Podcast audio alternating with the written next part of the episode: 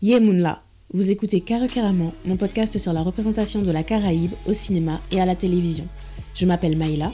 Aujourd'hui, je vous propose un épisode en hommage à Eusan Palsi, qui a reçu un Oscar d'honneur pour l'ensemble de sa carrière le 19 novembre 2022. Storytime.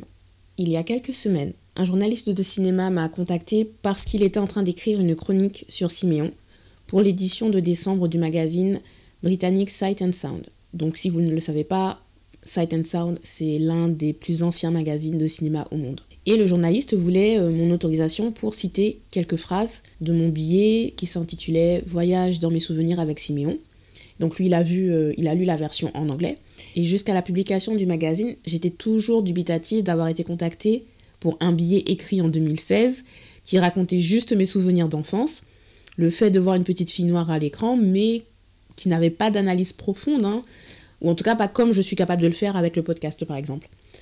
Donc le magazine est sorti euh, début novembre et euh, est bien cité dedans. Donc je suis vraiment honorée que mes mots aient pu servir à célébrer Eusanne Palsy. Maintenant je vous raconte cette anecdote parce qu'elle représente le paradoxe de sa carrière.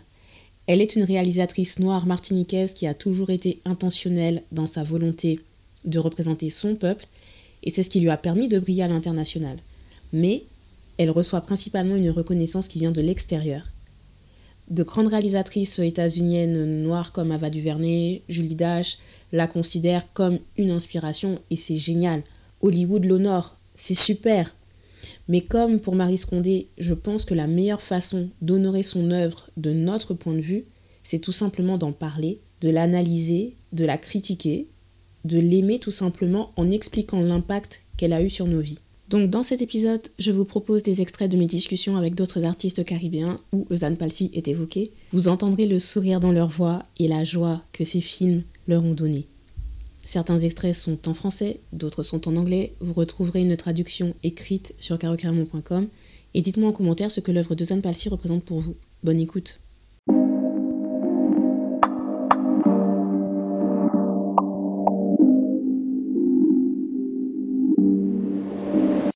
Clarissa Albrecht et Ivan Herrera de République dominicaine, dont le film Bantu Mama est distribué par Array, la compagnie d'Ava Duvernay, et qui est disponible sur Netflix.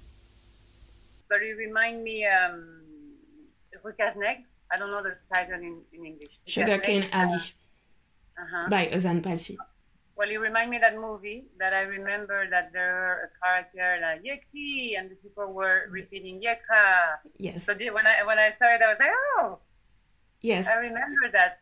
That. And then she explained it to me because I didn't have an idea, and she was I very surprised. Yeah, yeah, uh, uh, like- yeah, because it's uh, all the souvenir because it's film uh, I saw when I was a kid. Uh, with Jocelyne Berroir de Martinique, chanteuse du groupe Cassav qui a tourné dans le film Siméon de Zan Palsi.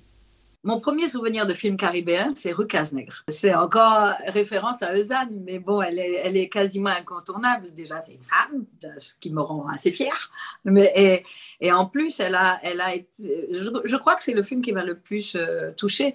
Il y, a, il y a eu d'autres films avant, il y a des films de Lara, je crois, mais je n'ai pas eu la chance de les voir parce qu'à l'époque, quand ça sortait à Paris, je ne devais pas y être, ou enfin, j'avais certainement euh, euh, quelque chose qui m'empêchait de, de, de, voir ces films-là. Mais celui de Zane, euh, rue Cazenègre, ça m'a vraiment, vraiment, vraiment touché. Vraiment. Avec euh, Gary Cadna, le petit garçon, et puis Madame Légitimus, euh, la grand-mère, c'était, c'était, euh, c'était un bonheur. Eugène Mona, enfin, tous les gens qui sont dedans, quoi. J'oublie bien la baie et compagnie. Alain Bidard de Martinique, qui a réalisé Battle Dream Chronicle et Opal. My first memory of a Caribbean film is uh, Sugarcane Alley from Eusanne Palsy.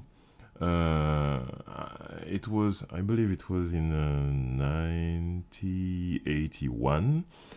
Um, I was four years old, and uh, my, my my very first experience of cinema was Caribbean, and it was it was a premiere. Um, I wasn't aware. I believe it was uh, my uh, my parents who wanted to see it. They wanted to to support Eusanne Palsy because that was the first time that a Martinican person was doing this kind of thing, and that was big.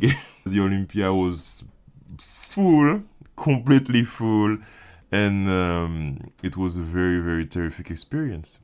It was my first memory of a Caribbean film and first memory of cinema. Nadège Peta, états-unienne d'origine haïtienne, qui a réalisé Paris Blues in Harlem.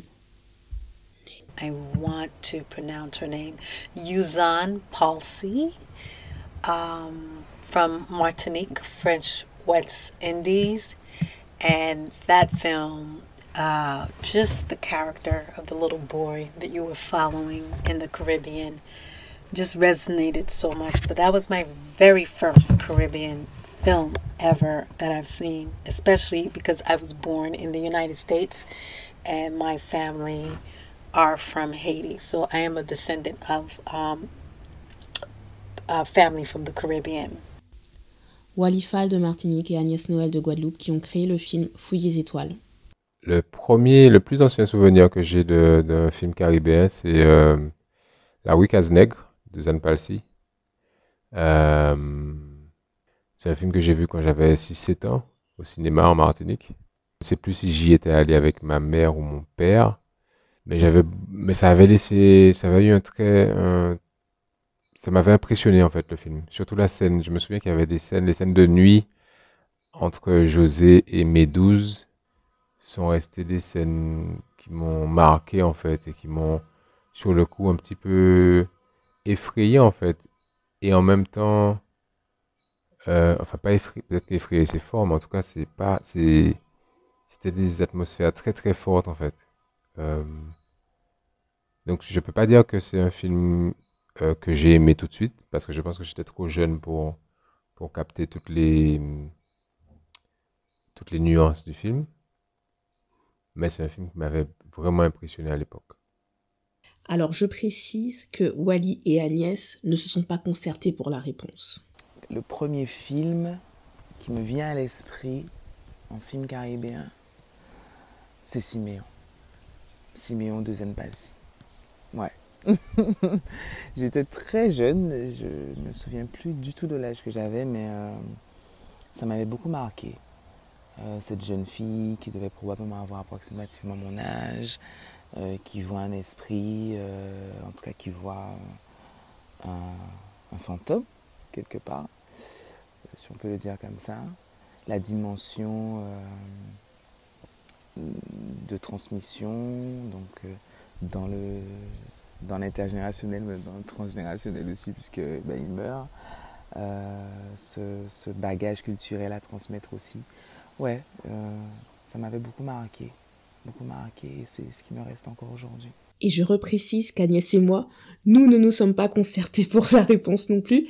J'avais déjà parlé de Siméon dans un article sur myin5.com à l'époque, et je l'ai republié sur carrecarament.com. Et euh, Agnès a apprécié le film pour les mêmes raisons que moi. Personnellement, je n'ai pas vu Siméon au cinéma, mais j'imagine la joie que j'aurais eue de découvrir ce film sur grand écran à l'époque.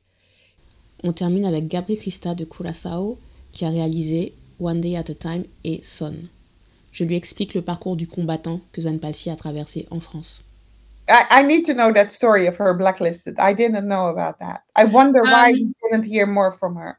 So she she did uh, Sugar Cane Alley in the yeah. early 80s. Everybody was like, wow, she's amazing. You know, she's a black woman. So I think they kind of tried to make her the token black filmmaker. In the early 90s, she did a film called Simeon, and yeah. it was based on uh, the, the history of Kassav, greatest group yeah.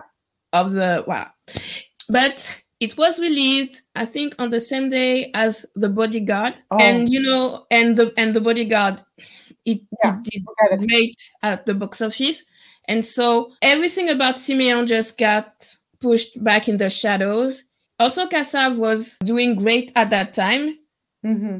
but since again france wanted to make them the token black artist mm. and they never they never wanted to be that so I, I think because her film Simeon didn't do well at the box office. So it was a reason not to give her funding for her next project. Mm-hmm. And she kept, uh, she did a few films in France after that, but it was mostly TV films, I mm-hmm. think, or documentaries. But she, she never did another film like a, a feature to be to be screened in movie theaters. She went to Hollywood and then she had the, her big career in Hollywood, but not in France. At least that's how I understand the story.